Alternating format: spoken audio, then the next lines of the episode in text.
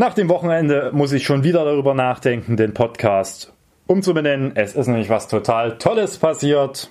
Zumindest, wenn man nach herrschender Meinung der Delegierten des Landesparteitages geht. Lisa steht auf der Landesliste der Grünen und freut sich.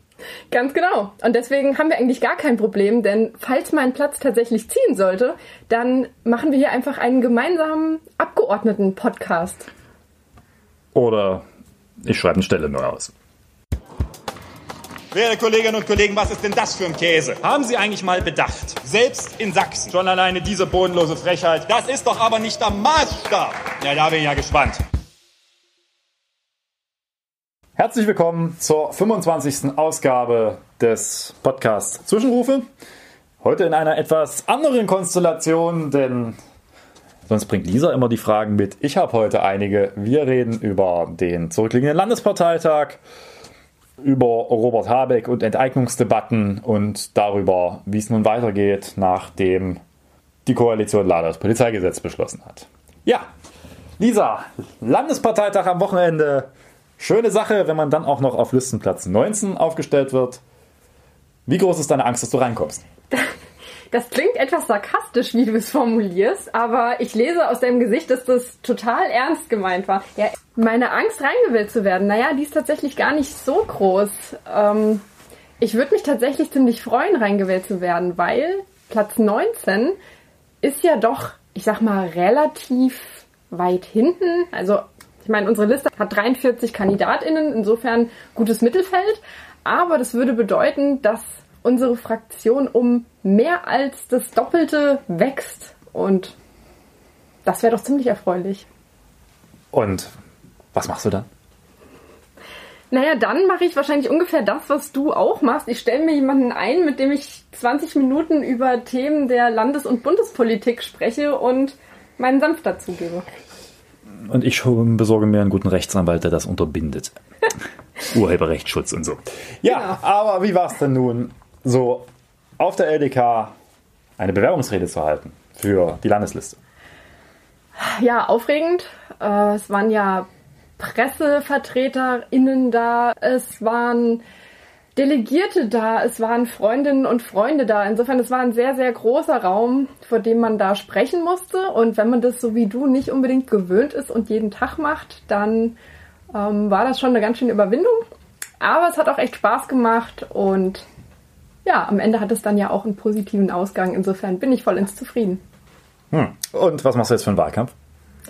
Na, im Wahlkampf bin ich ja noch Mitarbeiterin für den Kandidaten, der auf Listenplatz Nummer 4 antritt und mir aktuell gegenüber sitzt. Insofern vermute ich, werde ich dein Schatten sein und mit der Kamera hinter dir herlaufen und alles filmen, was du im Wahlkampf tust. Ah, ja.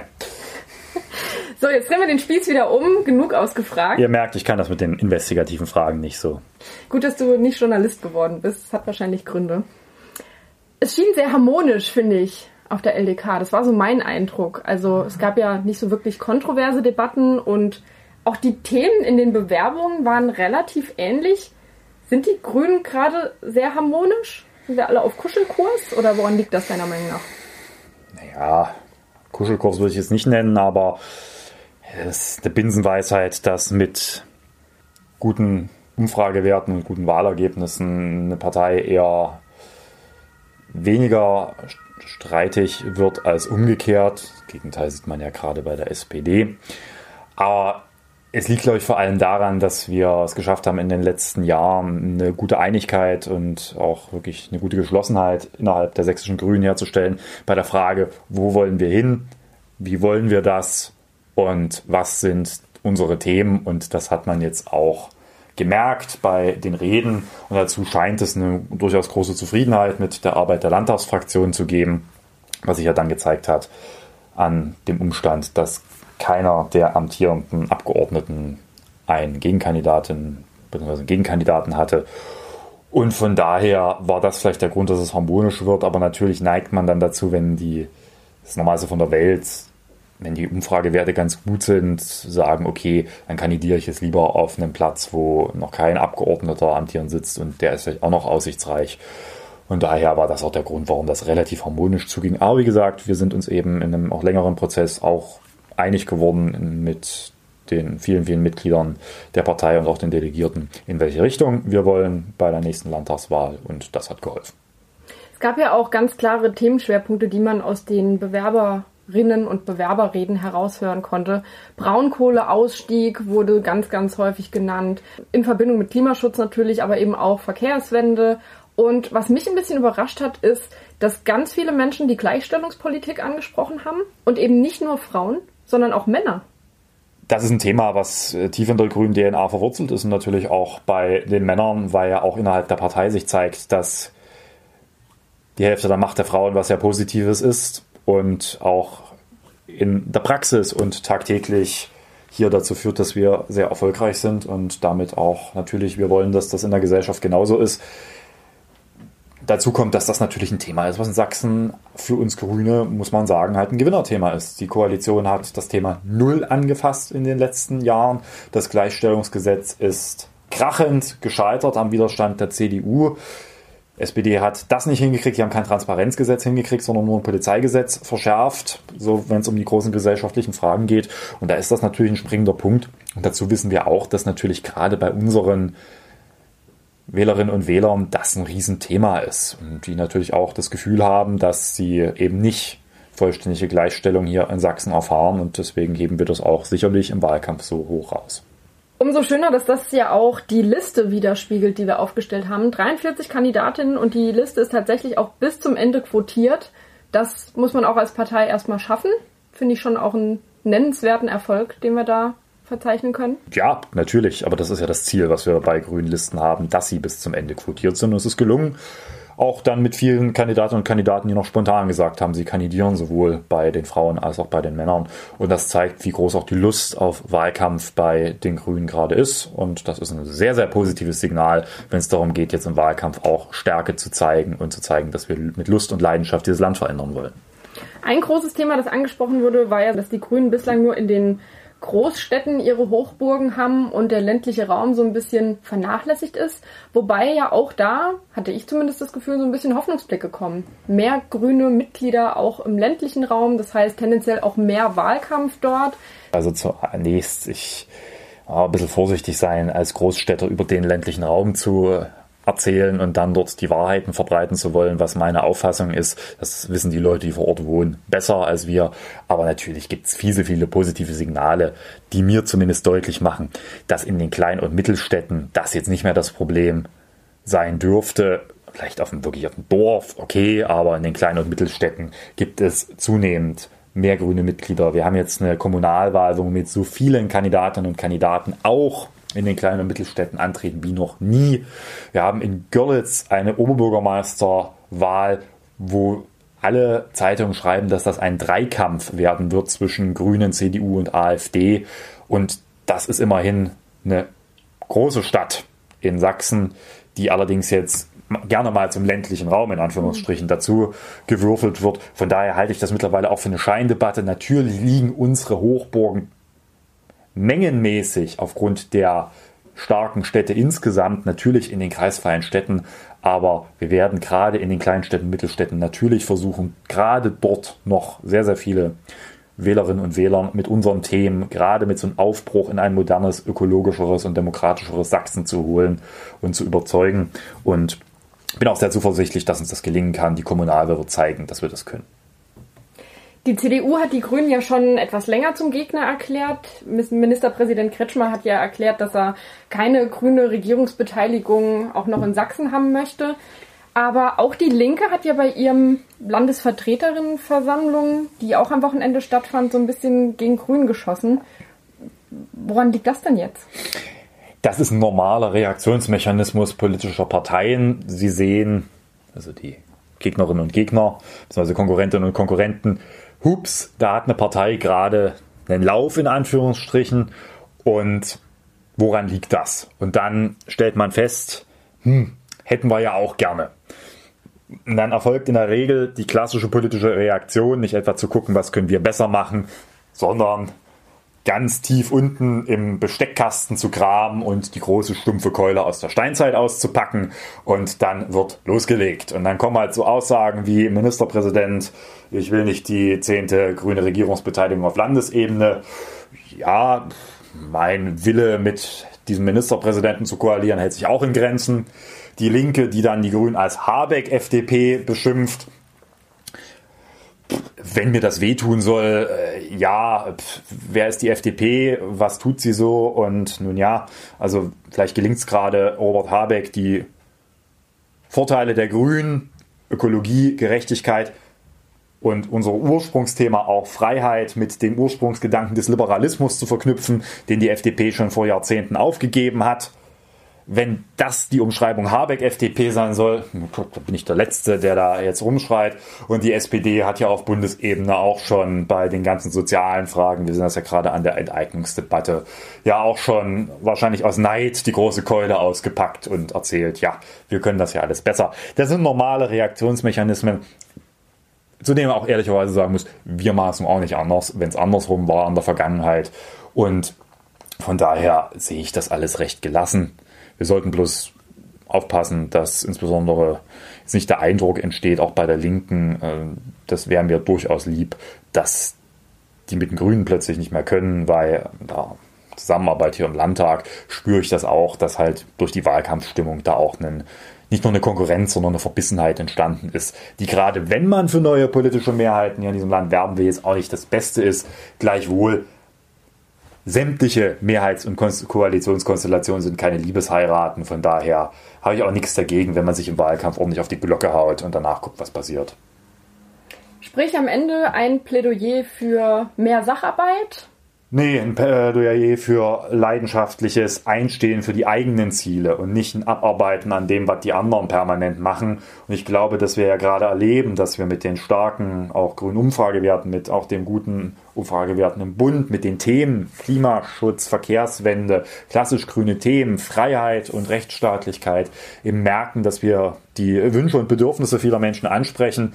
Und ich glaube, es ist, lohnt viel mehr, auch für diese Landtagswahl mit Leidenschaft und mit Kraft das Bild eines anderen, eines modernen, eines erneuerten Sachsens, das ökologischer, das demokratischer, das gerechter ist, zu zeichnen und deutlich zu machen, warum es dafür starke Grüne braucht, anstatt auf diese, nun ja, mitunter sehr durchschaubaren Versuche des politischen Gegners, uns über Stöckchen springen zu lassen, einzugehen. Robert Habeck war ja auch als Ehrengast am Samstag anwesend in Chemnitz vor Ort und hat da unseren Tag eröffnet. Er hat ja in den letzten Tagen und Wochen so ein bisschen von sich reden machen mit seiner Enteignungsdebatte. Er möchte da dem Mietenwahnsinn entgegenwirken und hat das als letztes Mittel, quasi als Ultima Ratio in Betracht gezogen und direkt kam der Aufschrei. Woran lag das? Ist das ein kommunikatives Missverständnis? Ich glaube nicht, dass das ein kommunikatives Missverständnis ist. Auch hier erleben wir einen Klassiker in der politischen Kommunikation, der da lautet Vereinfachung. Ja, das ist der Klassiker. Jemand erzählt was, möglicherweise in einem deutlich differenzierteren Kontext und genau darum geht es hier. Robert Habeck hat das Thema Enteignung als letzte Möglichkeit, um in Deutschland für bezahlbaren Wohnraum zu sorgen, nicht ausgeschlossen. Das ist ungefähr auch das, was man im Grundgesetz findet. Da gibt es ja durchaus eine Regelung auch zur Enteignung, dass es grundsätzlich zulässig sein kann. Und aus diesem als letztes Mittel nicht ausgeschlossen wird der Umkehrschluss, Grüne wollen die armen Rentnerinnen und Rentner oder Familien, die ihr Eigenheim haben, enteignen. Auch das ist jetzt ein bisschen übertrieben, dann schnell gemacht. Und dann begehen so, begibt man sich sehr schnell in Grundsatzdebatten die grundsätzlich nicht falsch und nicht schlecht sein müssen, aber die dann doch eher etwas langweilig sind, weil jeder dann seine Wahrheiten behauptet. Also die FDP sieht den Untergang des Grundgesetzes gekommen, obwohl es die Möglichkeit nach dem Grundgesetz gibt, für aus besonderen Gründen natürlich auch zu Maßnahmen der Enteignung schreiten zu können. Die CDU packt wahrscheinlich demnächst die rote Sockenkampagne aus und plakatiert Freiheit oder Sozialismus und meint damit die Grünen. Die Linke behauptet, sie hat das schon immer gefordert, was vielleicht gar nicht falsch ist, hat bloß keinen interessiert und die SPD schaut neidisch daneben äh, zu und sagt, äh, eigentlich unser Thema, verdammt, wieso haben wir den Zug verpasst? So, also das ist alles durchschaubar. Am Ende ist das von sachlichen Auseinandersetzungen sehr weit entfernt und dient einfach der politischen Positionierung im Meinungskampf. Ist ja auch in Ordnung. Fakt ist, Niemand muss hier Angst um sein Häuschen haben, es sei denn, man ist ein großes Wohnungsbauunternehmen, was nicht ordentlichen Wohnungsbau betreibt und horrende Mieten verlangt. Da, sagt Robert Habeck, kann es nicht ausgeschlossen sein, dass man sich darüber auch Gedanken machen muss. Und selbst da muss man ja dann nochmal sagen, und ich glaube, das ist vielen tatsächlich auch nicht so richtig klar, dass es da Entschädigungszahlungen gibt. Ja, und da ist genau der, der Knackpunkt. Also ob die Frage, ob das sinnvoll ist, ist nochmal eine ganz andere. Dass wir jetzt eine Debatte darüber führen, ist ja schön und gut. Ja, das ist allerdings eine Angstdebatte, weil natürlich durch die Vereinfachung jetzt bei vielen der Eindruck entstanden ist, hups, mich könnte es auch treffen.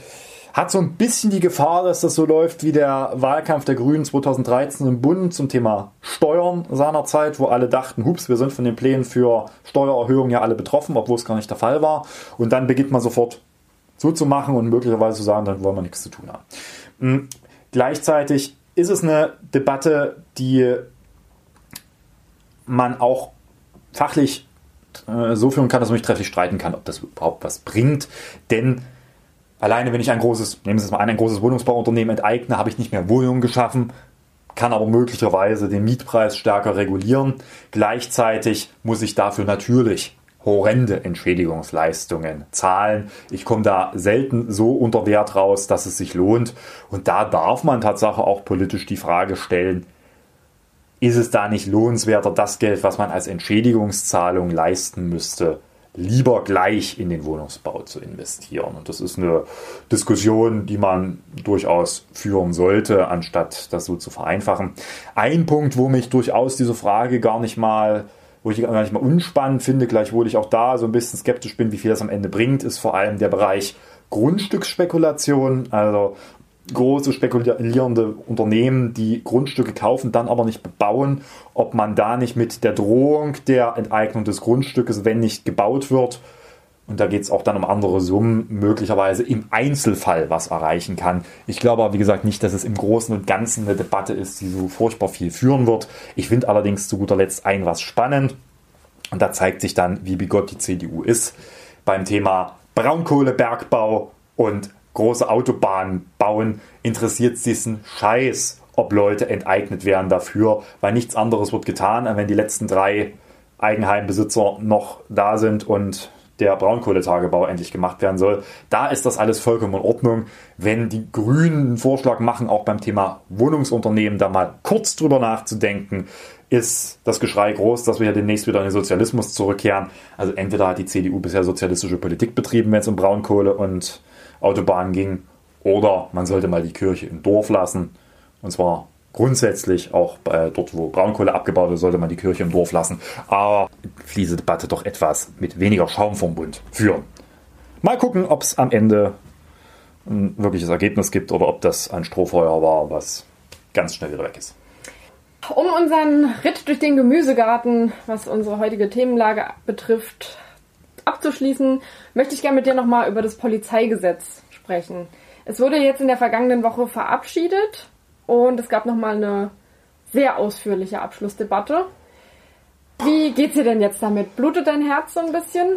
Aber ah, was heißt blutet mein Herz? Also ja, natürlich ist es äh, tragisch, dass dieser Gesetzentwurf durchgekommen ist.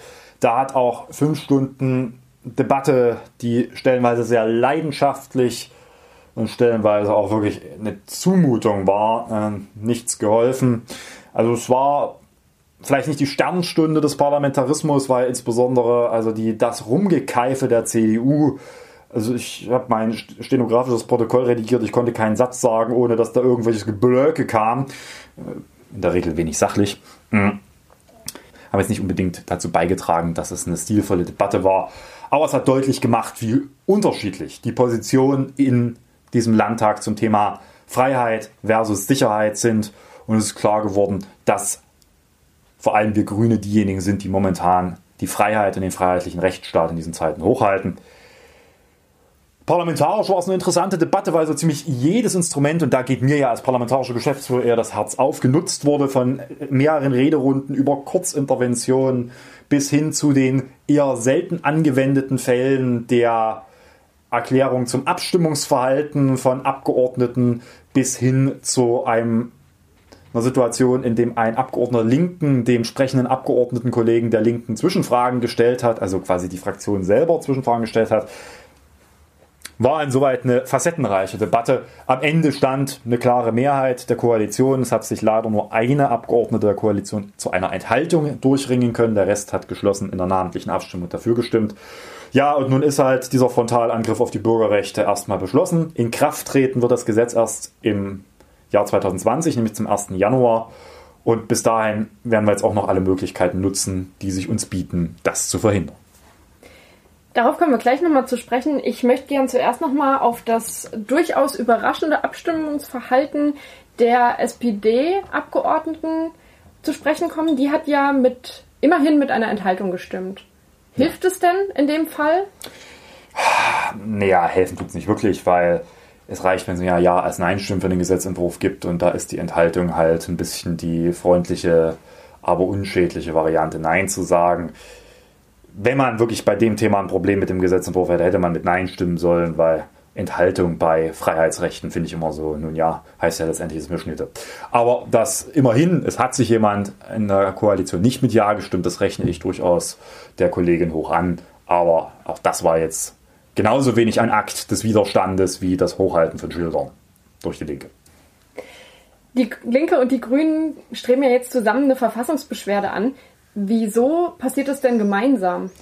Weil ich dich ungern korrigiere, aber es in dem Fall korrigieren muss. Es ist nämlich keine Verfassungsbeschwerde, sondern eine abstrakte Normenkontrolle. Die Verfassungsbeschwerde ist ein Individualrecht, das jeder Bürger und jede Bürgerin hat. Allerdings muss das Gesetz dazu erstmal in Kraft getreten sein. Und letztendlich braucht es von Ausnahmen abgesehen erstmal einen konkreten Vorfall, gegen den ich dann auch aufgrund der Rechtsgrundlage eine Verfassungsbeschwerde erheben kann. Die Möglichkeit, ein Gesetz als solches zu überprüfen, geht nur im Rahmen der abstrakten Normenkontrolle. Das Recht hat eine Minderheit des Landtages beispielsweise. In Sachsen sind das 25 Prozent der Mitglieder des Landtages. Leider haben wir das als Grüne noch nicht, sondern nur zusammen wir mit der Linken. Dran. Wir arbeiten dran, noch, sondern nur zusammen mit der Linken momentan, weil niemand anders finden wir da, mit dem das sinnvoll wäre. Und deswegen machen wir das jetzt gemeinsam und werden im Rahmen der abstrakten Normkontrolle versuchen, dieses Gesetz zumindest in den Punkten, wo sie wirklich verfassungswidrig sind, aus dem Weg zu räumen. Sowas, was es beispielsweise in anderen in Bayern gibt, so eine Popularklage, also wo man ähnliches auch durch die Bevölkerung tun kann, das kennen wir hier nicht. Diese abstrakte Form, da braucht es eben unsere Minderheit im Parlament. Und deswegen werden wir jetzt sehr zügig mit den Linken den Weg beschreiten. Damit haben wir doch ganz gut erörtert, was so der aktuelle Stand ist. Ja. Ich habe heute ein Mitbringsel vorbereitet. Und zwar, da du ja jetzt auf Listenplatz 4 kandidierst und damit einen durchaus aussichtsreichen Platz der Landesliste belegst, dachte ich mir für den oder diejenigen Zuhörer Zuhörerinnen und Zuhörer, die dich noch nicht so gut kennen und noch so ein Das bisschen, kann gar nicht passieren. Und noch so ein bisschen mehr von dir erfahren wollen, was vielleicht fernab von deinen politischen Einstellungen ist. Für die habe ich so eine kleine Fragerunde vorbereitet. Ich werde dir immer zwei Sachen sagen und du musst mir sagen, welche du präferierst. Tertium non datur, wie schön. Genau. Ich weiß, du wirst es hassen, ja. aber ich habe meinen Spaß dabei und das muss ja auch mal so sein. Mhm. Also, los geht's. Kaffee oder Tee? Einfach Kaffee. Bier oder Wein? Wein. Wenn das so ist, ein Glas Wein am Abend, lieber mit Ministerpräsident Kretschmann oder mit Innenminister Wöller? Mit Innenminister Wöller, weil ich ihn eigentlich für einen klugen Mann halte und mir erhellende Debatten über Volkswirtschaft verspreche. Hm. Also für ihn. Vor dem Wein oder äh, nachher? Das werden wir sehen. Game of Thrones oder House of Cards? House of Cards. Braunbären oder Kaiserpinguine? Das kommt jetzt drauf an, was ich will. Wenn ich einen Niedlichkeitskontest gewinnen will, dann nehme ich den, den Kaiserpinguin mit an den Infostand. Dann äh, fliegen mir die Herzen der Wählerinnen und Wähler zu. Wenn ich indes der Meinung bin, ich möchte äh, meinen Standpunkt gegenüber der CDU im Plenum deutlich machen, wäre es vielleicht sinnvoll, wenn ein zwischenrufender Braunbär neben mir sitzt. Der faucht wahrscheinlich die ganze Zeit. Könnte unterhaltend werden. Also muss man vom Standpunkt aus sehen, ich finde beides sympathische Tiere, obwohl ich würde dann eher einen Chrislibären als einen Braunbären bevorzugen. Aha. Zwei Wochen eher ohne Laptop oder ohne Handy? Da man mit dem Laptop im Zweifel auch telefonieren kann, weil man weiß, wie es geht, nämlich den Laptop. Serien gucken oder Bücher lesen? Ähm, kann man beides zusammen machen. Oh, wie machst du das denn? Die Bücher zur Serie lesen oder? Äh, Zwei Seiten Buch, zwei Minuten Serie, zwei Seiten Buch, zwei Minuten Serie, was weiß ich denn. Aha, okay. Äh, wenn Also wenn es eine langweilige Serie ist, kann man nebenbei ein Buch lesen. wenn du eine, Ge- eine Fähigkeit aussuchen könntest, würdest du dann lieber Gedanken lesen können oder alle Sprachen flüssig sprechen? Gedanken lesen, dann könnte ich mir einen jeweiligen Dolmetscher besorgen, dessen Gedanken ich lese und dann glauben alle, dass ich diese Sprache sprechen kann. Ah. ARD oder ZDF?